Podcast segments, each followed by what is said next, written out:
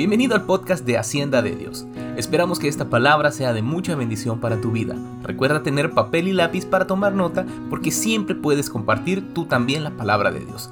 Y recuerda, somos Hacienda.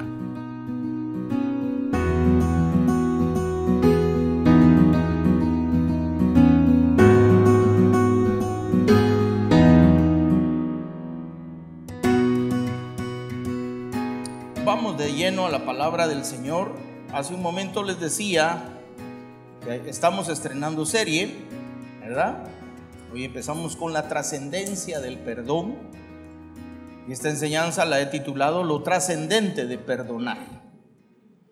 Empecemos por definir la palabra trascender o trascendencia. En el diccionario encontramos muchas definiciones, varias. Pero para efectos de nuestra enseñanza hoy vamos a decir que trascender es aquello que tiene la capacidad de pasar los límites de lo natural y pasa a lo espiritual. Lo repito, para efectos de nuestra enseñanza, trascender diremos que es aquello que tiene la capacidad de pasar los límites de lo natural y pasa a lo espiritual. ¿Cómo lo dice la escritura? La escritura dice, hay cosas que atamos aquí en la tierra que serán atadas en el cielo. Hay cosas que desatamos en la tierra y que son desatadas en el cielo. Por lo tanto, hay cosas que hacemos en la tierra que tienen consecuencias en el cielo. Eso significa trascender, pasa de un plano natural a un plano espiritual. El perdonar tiene esa capacidad. ¿Verdad? Vamos a tener un pasaje como pasaje central que si usted tiene la amabilidad, por favor, búsquelo en Mateo 6, del verso 9 al 15. Mateo 6, del 9 al 15. Ese será nuestro pasaje central, lo estaremos usando toda esta serie. Y dice la escritura, vosotros oraréis así. Porque recuérdense que los discípulos llegaron y le dijeron al Señor Jesús, Maestro, enséñanos cómo tenemos que orar. Enséñanos cómo debemos hacerlo. Y Jesús les puso una pequeña muestra. Nunca dijo el maestro, ustedes tienen que repetir esta oración cinco veces, diez veces, veinte veces, treinta veces. No, no, no. De hecho, en el mismo contexto dice el Señor, cuando oréis no uséis vanas repeticiones. ¿Verdad? Sino lo que Jesús dejó fue una pequeña muestra de cómo debemos hacerlo. Una pequeña estructura de lo que debe de llevar cada oración cuando nos dirigimos a nuestro Padre. Y entonces Jesús dice en el verso 9, vosotros pues oraréis así. Padre nuestro que estás en los cielos, santificado sea tu nombre. Venga tu reino, hágase tu voluntad como en el cielo, así también en la tierra. El pan nuestro de cada día, dánoslo hoy. Pongan atención al verso 12, que es a donde quería llegar. Y dice, y perdónanos nuestras deudas, así como también nosotros perdonamos a nuestros deudores. Y no nos metas en tentación, mas líbranos del mal, porque tuyo es el reino y el poder y la gloria por todos los siglos. Punto. Y luego, ¿qué dice? ¿Qué es lo que dice? Amén. ¿No es cierto que siempre que terminamos de orar, terminamos con un amén? Y parece que ahí Jesús con ese amén cerró el tema. Pero en el siguiente versículo, en el verso 14, retoma el tema del perdón. Como diciendo, miren, ya les puse la muestra de cómo deben orar, pero hay un tema que les quiero recomendar. Hay un tema que es trascendente en su vida. Diga conmigo trascendente. Vamos, con ganas, trascendente. Hay algo que es trascendente, hay algo que es importante que ustedes tienen que hacer aquí en la tierra. Porque si no lo practican en la tierra, se les van a cerrar las puertas del cielo. Y entonces en el verso 14, él retoma el tema del perdón. Y dice, porque si perdonáis a los hombres sus ofensas, os perdonará también a vosotros vuestro Padre Celestial. Y luego utiliza un verso más y como que vuelve y recalca y remacha el asunto diciendo, mas si no perdonáis a los hombres sus ofensas, tampoco vuestro Padre os perdonará vuestras ofensas. El tema, mis hermanos, de perdonar es algo que nosotros debemos de practicar y debemos de tener la disciplina de hacerlo en nuestra vida. Porque el no hacerlo puede tener consecuencias fatales y letales en la eternidad. Porque aunque tú no lo creas, existe una eternidad. Porque si tú crees que Jesús es tu Señor y tu Salvador, también tienes que creer que existe la eternidad. No puedes creer una cosa y creer la otra no. O lo crees todo o no creemos nada.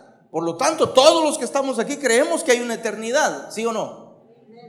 Ok, entonces, esa eternidad nosotros la, podemos pasar con Cristo o la podemos pasar sin Cristo. Porque todos un día resucitaremos después de que muramos en esta dimensión terrenal. Un día vamos a resucitar los que hemos creído en el Señor a vida eterna y los que no van a resucitar a condenación eterna. Entonces, por lo tanto, este tema es importante. Y la esencia de nosotros los cristianos, mis hermanos, es el perdón. La esencia misma de nuestro cristianismo es el perdón. ¿O no es eso a lo que vino Jesús a esta tierra? ¿Para qué Jesús se convierte en hombre? ¿Para qué Jesús muere en una cruz? ¿Para qué Jesús muere crucificado? Y sufre semejante oprobio, semejante humillación, ¿acaso no fue para perdonarnos? En la serie pasada, en la serie de febrero del amor, decíamos que la esencia misma de Dios es el amor, porque Dios es amor. La esencia misma de nuestro cristianismo es el perdón, porque Jesús vino a eso. Somos llamados cristianos por Cristo y por lo tanto debemos de practicar el perdón. Ahora pregunto, ¿no es el perdón y la tolerancia el elemento que nos hace vivir a todos nosotros en paz? ¿Acaso la Biblia no dice soportaos los unos a los otros? ¿En qué dice? En amor. ¿No dice la Biblia, perdonaos los unos a los otros en amor? ¿Por qué creen ustedes que dice eso? Porque Dios sabe, mis hermanos, que conscientemente o inconscientemente habrán personas a las que tú ofendes. Consciente o inconscientemente habrán personas que a ti te ofenden. Yo puedo ofender a alguien conscientemente o de pronto inconscientemente. ¿Verdad? Y alguien inconscientemente o conscientemente me puede ofender a mí. Por lo tanto, es algo que tenemos que tener bien claro y tenemos que saber que en nuestro corazón debe haber una disposición hacia perdonar. Debe de haber una disciplina de vida. ¿Verdad? Las guerras, las guerras no empiezan en los cuarteles. No empiezan con los ejércitos, no empiezan con los gobiernos. Las guerras, mis hermanos, empiezan en el corazón del hombre, en el corazón nuestro. Es donde empieza el odio, el resentimiento entre las personas, entre las comunidades, entre los municipios, entre los estados, entre los países. Es allí donde empiezan las guerras. Entonces, si es aquí donde empiezan, es aquí donde tenemos que trabajar. Es el corazón el que tenemos que pulir. El corazón es el que tenemos que inclinar hacia lo que Dios dice con relación a este tema.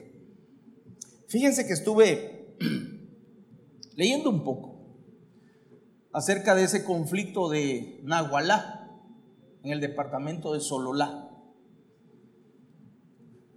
Y dice que en 1565, creo, hace 300 y pico de años, el municipio de Nahualá, o la gente de Nahualá, se independizó de Santa Catarina Ixtahuacán. Ellos decidieron no queremos ser ya parte de Santa Catarina y vamos a formar nuestra propia comunidad y empezaron a llamarse Nahualá. 300 años después, en 1860 y pico, el presidente Justo Rufino Barrios legaliza la independencia de aquel municipio. Ambos municipios del departamento de Sololá. Entonces viene él y dice, ok, vamos a nombrar legalmente y oficialmente al municipio de Nahualá. Pero el presidente Barrios cometió un error, porque legalizó el municipio, pero no delimitó el territorio. Entonces, a la fecha, al día de hoy, nadie sabe dónde empieza Nahualá y dónde termina Santa Catarina. Ese conflicto territorial por un pedazo pequeño de tierra ha significado muertos de niños, de mujeres, de hombres, de ancianos, de generación en generación. No logran ponerse de acuerdo. Nadie tiene la capacidad de bajar la cabeza, de humillarse y decir, bueno, ¿saben qué? Arreglemos esto. Ya basta de tanto muerto. No hay quien lo pueda hacer. Cada día se odian más y cada día se detestan más y se soportan menos. Y uno puede decir, sí, es que Guatemala es un país tercermundista, ¿verdad? Es que los guatemaltecos son unos ignorantes. Es que los guatemaltecos son gente salvaje. Cualquiera podría decir eso. Ahora pregunto, ¿no es lo mismo que está pasando en Rusia con Ucrania? Es exactamente lo mismo. Peleando por la tierra. Y es un país de primer mundo. Rusia es una potencia. ¿Cuál es el punto aquí? El punto, mis hermanos, es que las guerras, el odio, el resentimiento, no es cuestión de culturas, no es cuestión de recursos, no es cuestión de adelantos tecnológicos en un país, es cuestión del corazón. Los países no los arreglan los políticos, los países los arregla Dios cuando Dios cambia el corazón de las personas. Y el odio trasciende. Vaya conmigo a Santiago capítulo 4, verso 1. Santiago 4, 1, por favor.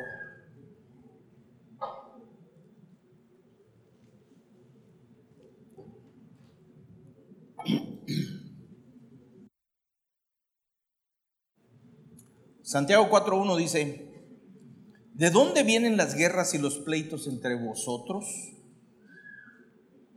Pregunta, ¿de dónde vienen las guerras y los pleitos entre vosotros? ¿No es de vuestras pasiones las cuales combaten en vuestros miembros?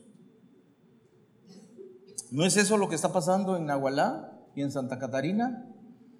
¿No es eso lo que está pasando en Rusia y con Ucrania? Es lo mismo. Odio entre hermanos. Por lo tanto, mis hermanos, tenemos que aprender las enseñanzas de nuestro Señor Jesucristo.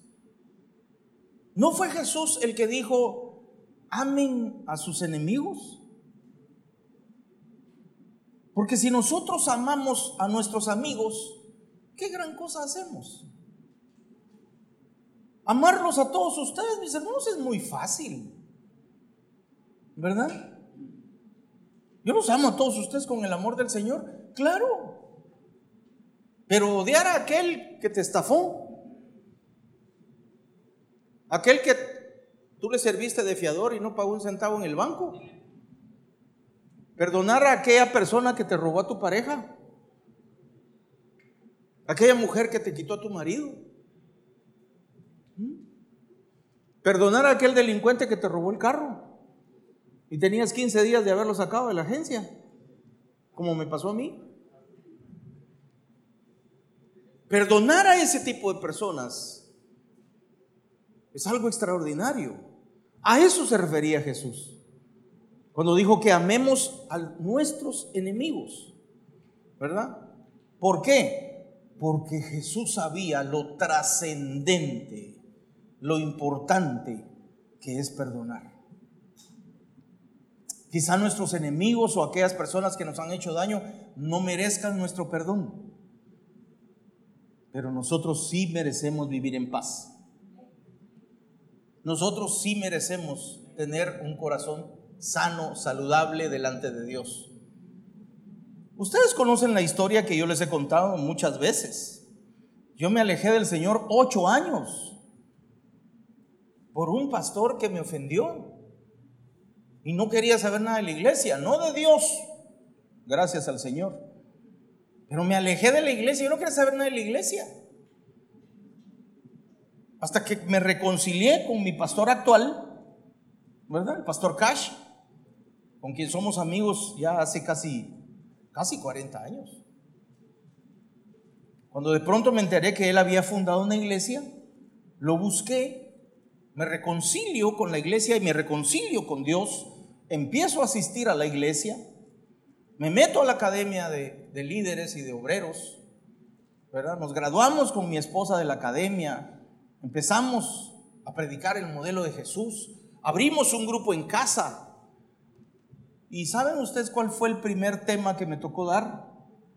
En ese grupo pequeño de amigos que teníamos en una sala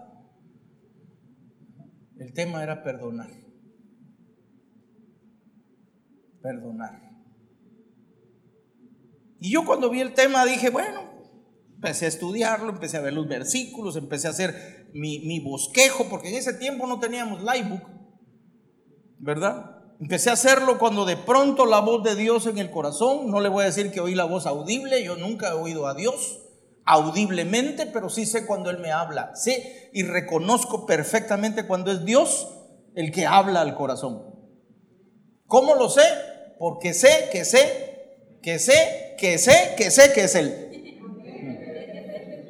No, no, no, es que no hay duda.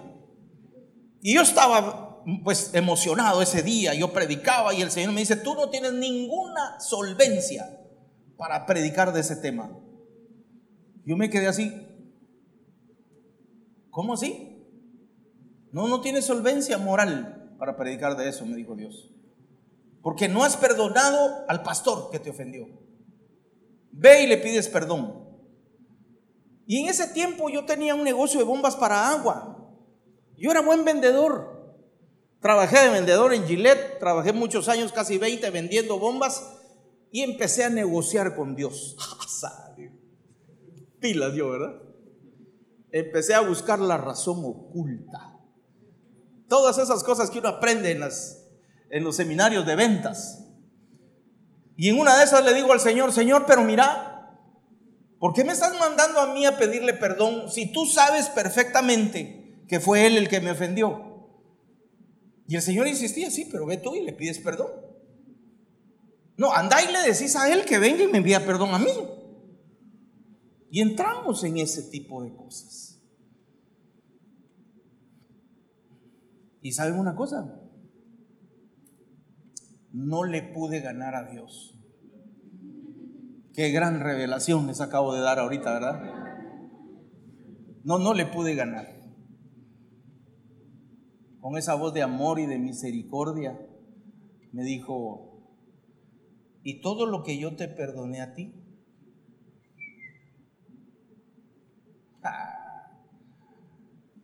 Entonces ahí me desarmó. En ese mismo momento llamé a la iglesia, le dije a la secretaria, necesito una cita con el pastor. A la media hora me llamó, dice el pastor que lo puede recibir tal día, tal hora. Gracias. Yo llegué, le pedí perdón, hicimos las paces, nos abrazamos y yo saqué esa espina que tenía en el corazón me sentí libre, liberado. Ese es el efecto que tiene el perdón en las personas, ¿verdad? Eso es lo que nosotros tenemos que aprender, porque dejamos que entren pequeñas espinas, dejamos que pequeñas raíces empiecen a producir, o perdón, dejamos entrar pequeñas semillas y empezamos a abonar esa semilla con odio, con resentimiento, con revanchismos, ¿verdad? Con justificaciones. Y aquella pequeña, semillita empieza a, a sacar sus raicitas. Y un día esa raicita se convirtió en plantita. Y un día en arbolito. Y cuando sentimos es un árbol gigantesco que da unos frutos horrendos de odio, de resentimiento, que pasan de generación en generación, como ha sucedido en Nahualá y en Santa Catarina. Acompáñeme rápidamente a Cantares capítulo 2. Y le digo rápidamente porque ya nos están tocando la campana. Cantares 2.15, por favor. Usted léalo en su versión, yo le voy a leer acá la nueva versión internacional. Cantares capítulo 2, verso 15. Dice la escritura, atrapen a las zorras. Esas zorras pequeñas que arruinan nuestros viñedos. Nuestros viñedos en flor nuestros viñedos a punto de dar la mejor cosecha. Ojo, aguas, como decimos en Buen Chapín. Cuidado con esos pequeños animalitos, porque parecieran insignificantes, pero son capaces de echar a perder todo el viñedo. Hay cosas tan insignificantes que pueden echar a perder un matrimonio. Hay cosas tan insignificantes que pueden echar a perder una empresa, un ministerio, una iglesia. Hay cosas tan pequeñas que pueden convertirse en cosas fatales, de muerte. Conocí a un hombre y a una mujer, únicos dos hijos de un matrimonio, que cuando sus padres murieron, a ambos les dejaron muchas propiedades a un hijo y muchas propiedades a la otra hija. Y dentro de las propiedades que les dejaron, habían unos apartamentos que estaban juntos. Y en uno de los apartamentos había un espacio de no más de dos metros cuadrados. No más allá de dos metros cuadrados. Un pequeño baño. Realmente un pequeño baño, como decir de ahí para acá. Un baño pequeño. Que en las escrituras no, era claro si era de aquel apartamento o era de este apartamento. Entonces ellos no sabían si el baño era de la hermana o era del hermano. Pasaron los años. Ambos ya murieron y se odiaron hasta el último día de su vida por un pequeño baño, por una pequeña zorra que se metió entre ellos dos, por una pequeña semilla de amargura, de resentimiento, de odio, que dejaron que creciera en su corazón y se convirtió en un árbol impresionante de intolerancia y de desprecio mutuo porque ambos decían, es que mi hermana es una ladrona, es que mi hermano es un ladrón. Y les habían dejado muchas propiedades a ambos, a ambos. Y murieron odiándose por un pedacito de tierra de dos por dos.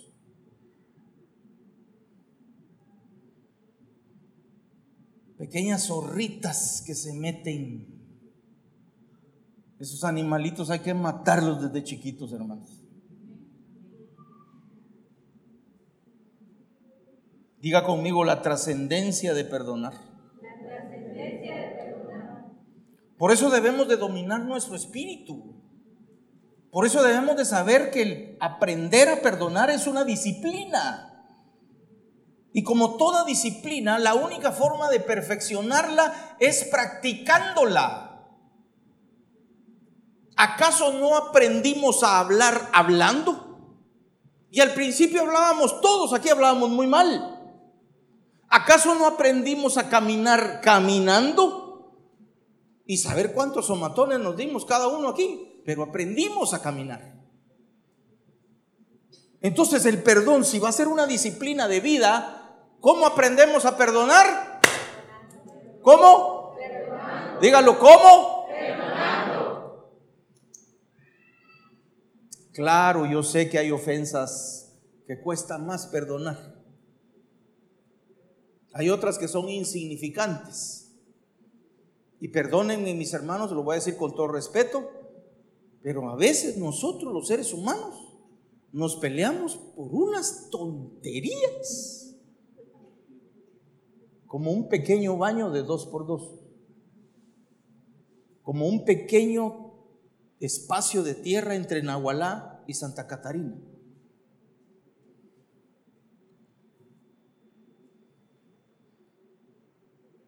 La práctica hacia el maestro, dicen por ahí o no.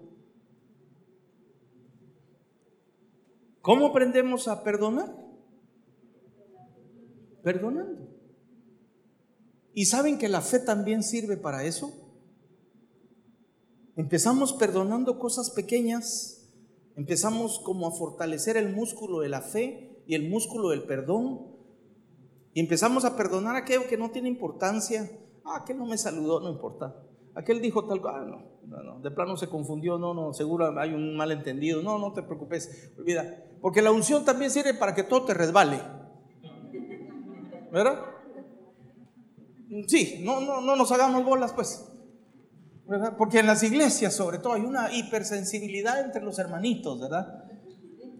Es que ya no voy a esa iglesia porque el pastor no me llamó el día de mi cumpleaños. ¿verdad? Es que el otro día me vio y ni siquiera me saludó. Me vio en el supermercado y no me saludó. ¿Y qué sabe si el pastor mira? Es que se los digo porque a mí me pasó. Yo estaba en un gimnasio, todos ustedes saben que yo tengo lentes intraoculares, o sea que ahora sí los miro bien. Aguas con lo que andan haciendo.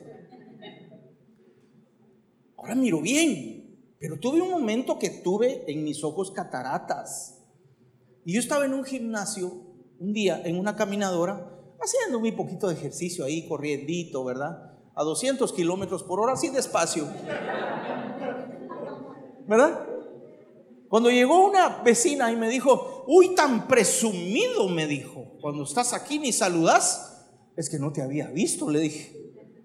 No, si desde allá yo vi que me viste. No, al rato los ojos subí, le dije, pero yo de aquí para allá no miro. es que no miraba. Es como cuando ves por un vidrio así que está mojado, o esos vidrios nevados. no mira uno nada, mira sombras, pero no ves nada, no distinguís. ¿verdad? Puedo ver a Alexis Jarquín allí, solo miro un hombrón, pero no distingo quién es. Y sí se requiere estar uno bien ciego para no ver a Alexis, ¿verdad? por lo grandote, digo yo, y fuerte. No, no por otra cosa. Me, me explico. Entonces, cuando empezamos a practicar esa disciplina, porque es una decisión, y empezamos a fortalecer ese músculo. No, hombre, mira, es que el fulano dijo tal cosa. No te preocupes, seguramente hay un malentendido. Y que te resbale, ¿verdad? Y empezás a fortalecer ese músculo que cuando llegas a situaciones que verdaderamente son complicadas, tú vas a tener la fortaleza, vas a tener la convicción y vas a tener la fe para decir, no, a mí Jesús me perdonó cosas peores. Y aunque me duelen muchísimo, lo voy a perdonar. Necesito el apoyo del Espíritu Santo para esto. Doblo mis rodillas y le digo, Señor, dame esas fuerzas para perdonar a esta persona. ¿Verdad? Yo tuve que pagar un crédito. Le serví de fiador a una persona. No pagó un centavo en el banco. ¿Y usted cree que eso es bonito? Hijo del diablo ese. el Señor lo tenga a fuego lento. ¿Verdad? Pero que sea el Señor, no yo. Yo lo saqué. Yo dije, bueno, yo lo que perdí fue dinero, nada más, punto. Cero bolas. ¿verdad? Entonces, mira lo que dice Hebreos 12, por favor, acompáñame ahí. Hebreos 12, 11.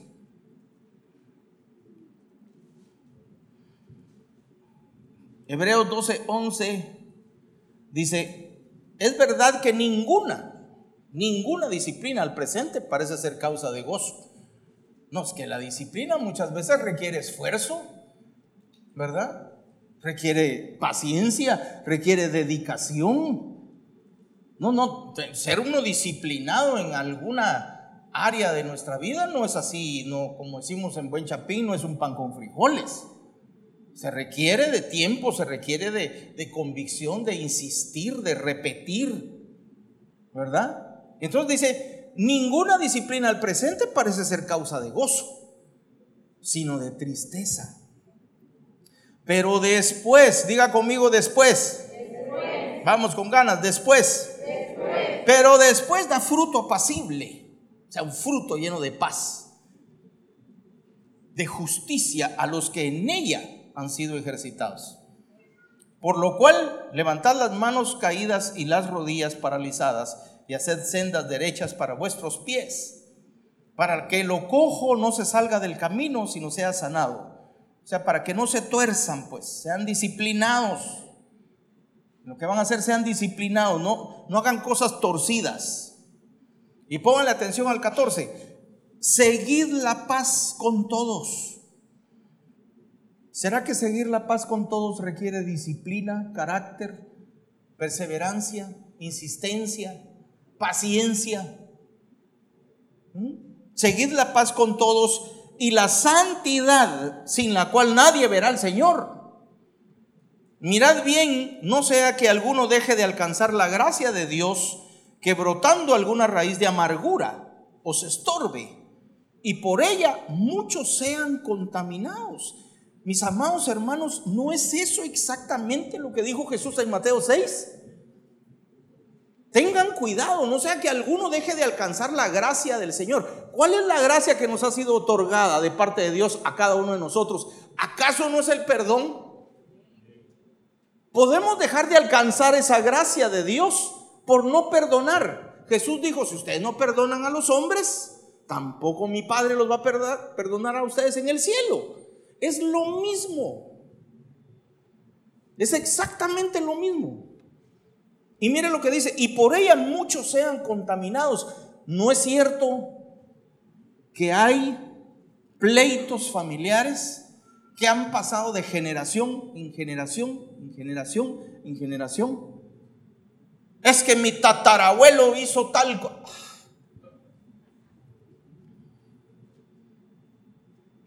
No, hombre. No solo podemos perder la gracia, que Dios nos ha otorgado, sino que vamos a contaminar a toda nuestra familia. Entonces hay que estar sanos del corazón, ¿verdad? Y cuando Jesús dijo, póngame atención a lo que voy a decir aquí porque esto es fuerte.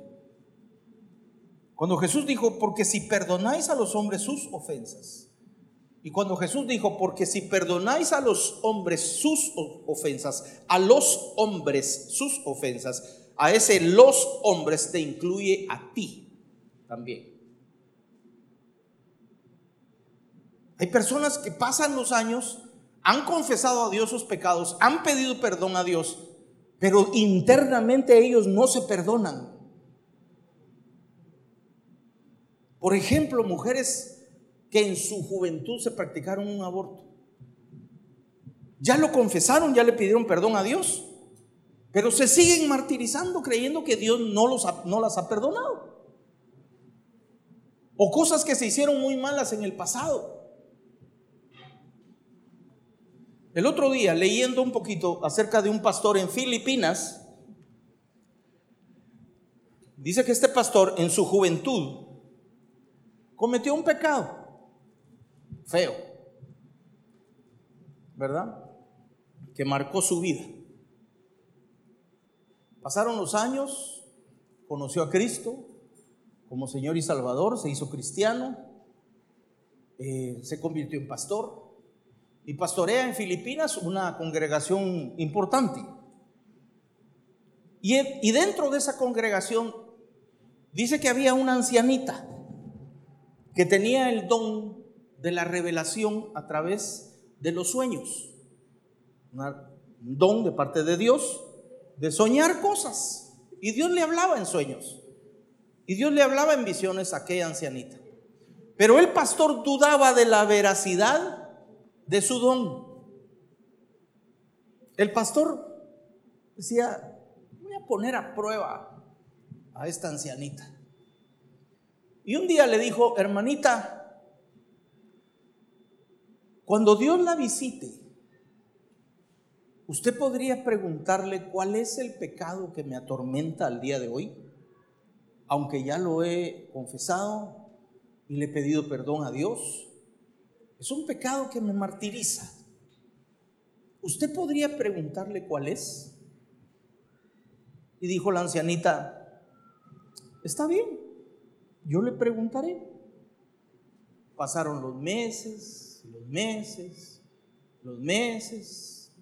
Y un día apareció la ancianita con el pastor. Le dijo, pastor, anoche me visitó el Señor.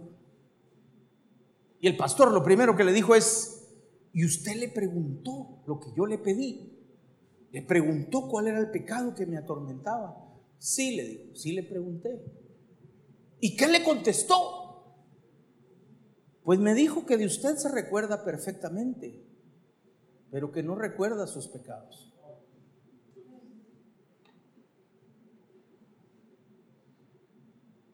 ¿No es eso lo que dice la Biblia?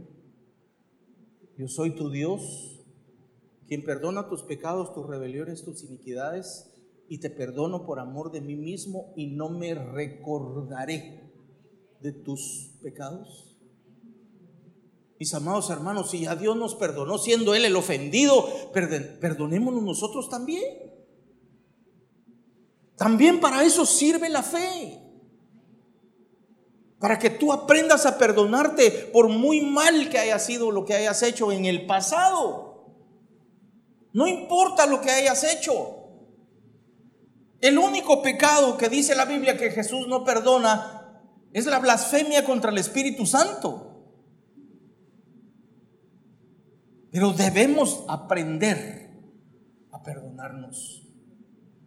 Porque cuando Jesús dijo, porque si ustedes no perdonan a los hombres, y en esa palabra tú estás incluido e incluida, porque dice hombres como género humano, no como género masculino o femenino. Estamos incluidos todos, me di a entender. Ahora pregunto, ¿es trascendente perdonar? ¿Sí o no? ¿Es importante este tipo de enseñanzas? Así que si tú estabas pensando, ay, otra vez el pastor va a hablar de perdón. Te cuento que esto hay que predicarlo todo el tiempo. Porque si no predicamos de esto es como que no predicáramos de la cruz de Cristo, hermanos. Porque esto hace nula la cruz de Cristo si no lo practicamos. Porque el Señor con todo amor entregó su vida, voluntariamente entregó su vida en la cruz del Calvario. La entregó. Pero si tú no aprendes a perdonar y no decides perdonar como una disciplina en tu vida, puedes dejar de alcanzar la gracia que Dios nos ha dado y el Padre no nos perdonará en el cielo.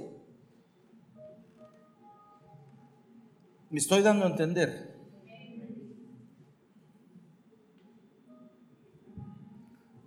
Para terminar,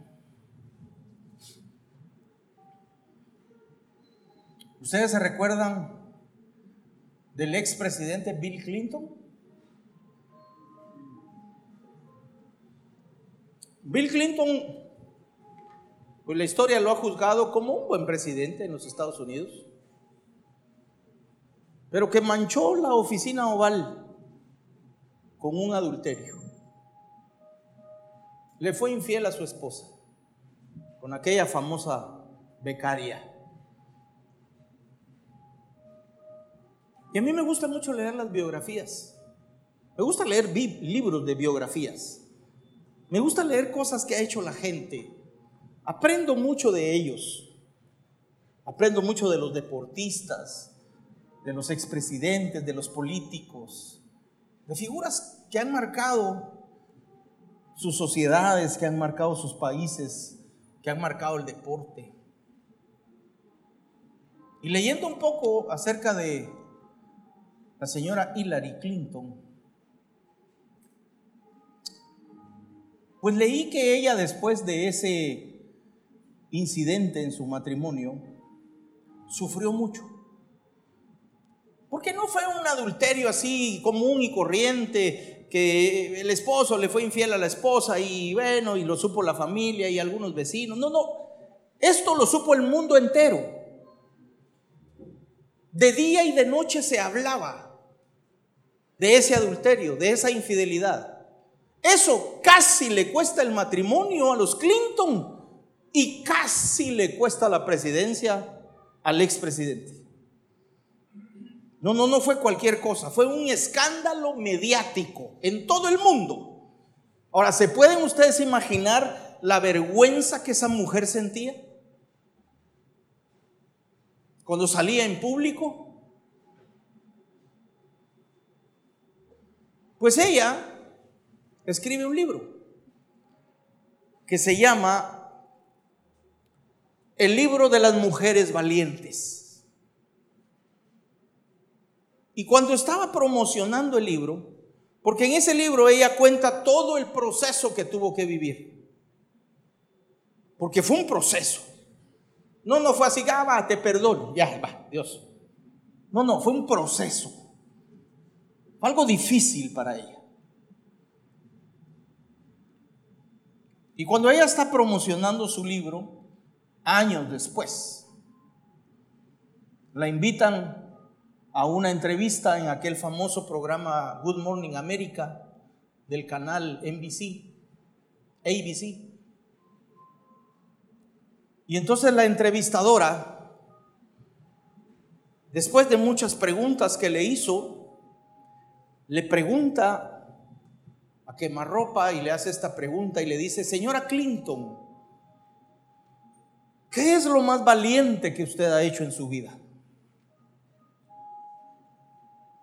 Y ella se quedó callada, pensando la respuesta. y uno también. Pero esta mujer es abogada de profesión, política de carrera, conferencista, escritora, fue senadora más de nueve años, fue secretaria de Estado después de la presidencia y de la vicepresidencia, la Secretaría de Estado es el puesto más importante del gobierno de los Estados Unidos. ¿Ustedes se imaginan los, los asuntos que esa mujer tuvo en sus manos? Fue ocho años primera dama de la nación más poderosa del mundo. Quiso ser astronauta. Ganó un Grammy con uno de sus audiolibros. Activista en pro de los derechos de la mujer mujer valiente y aguerrida. Y cuando esta mujer, la entrevistadora, le dice, señora Clinton, ¿qué es lo más valiente que usted ha hecho en su vida? Uno esperaría una respuesta como esta. Pues una de las cosas más valientes que hice fue sentarme con los líderes mundiales para negociar la paz. Sentarme a dialogar con los líderes comunistas o socialistas uno esperaría una respuesta así, después de saber semejante hoja de vida que esa mujer tiene. Y aquella mujer se quedó callada y dijo, personalmente, creo que lo más valiente que he hecho en mi vida es permanecer en mi matrimonio y perdonar a mi esposo.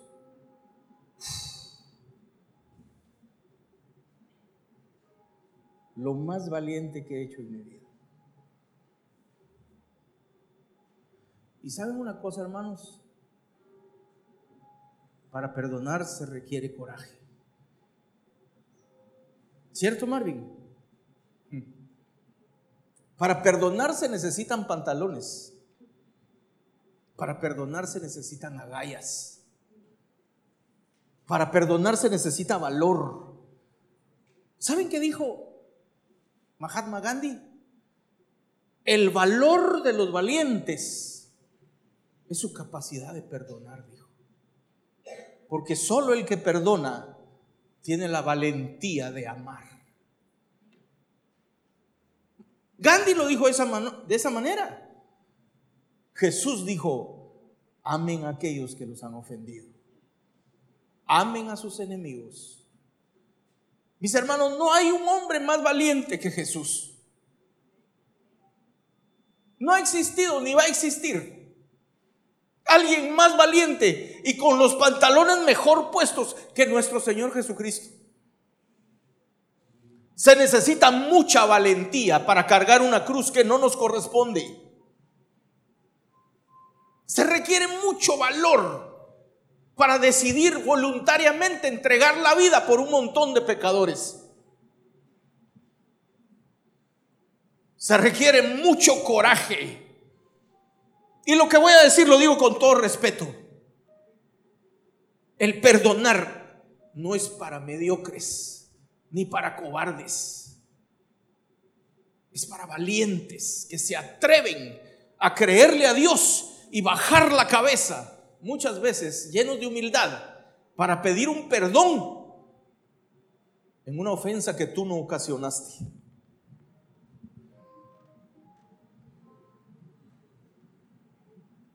Es importante perdonar. Pregunto ahora, ¿qué dicen ustedes? Es que, pastor, yo no puedo perdonar a mi padre. Hizo esto y esto y esto y con odiarlo resuelves algo. Es que usted no sabe lo que hizo mi mamá.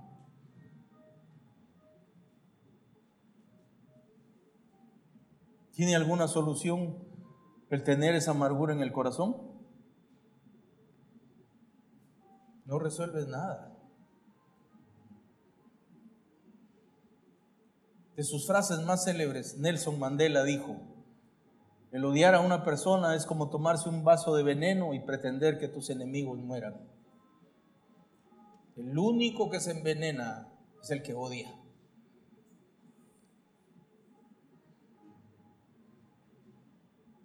Cierra tus ojos, inclina tu rostro.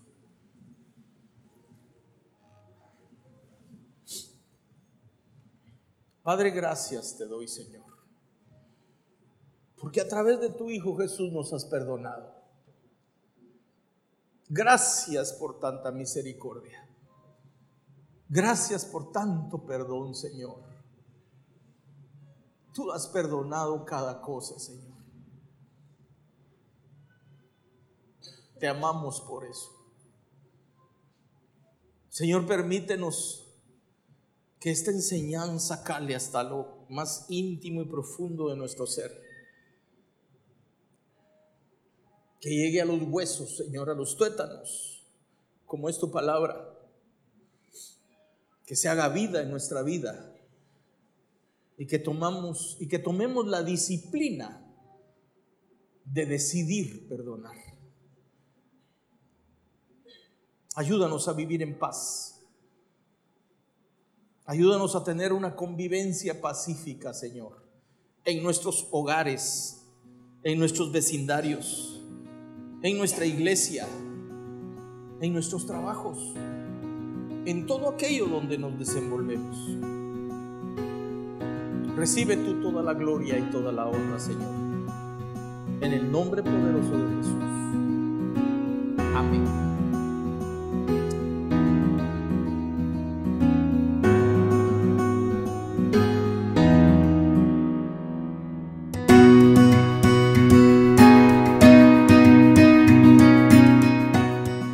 Esperamos que esta palabra sea de mucha bendición para ti y tu familia. No olvides seguirnos en todas nuestras redes sociales. Que Dios te bendiga. Y recuerda, somos Hacienda.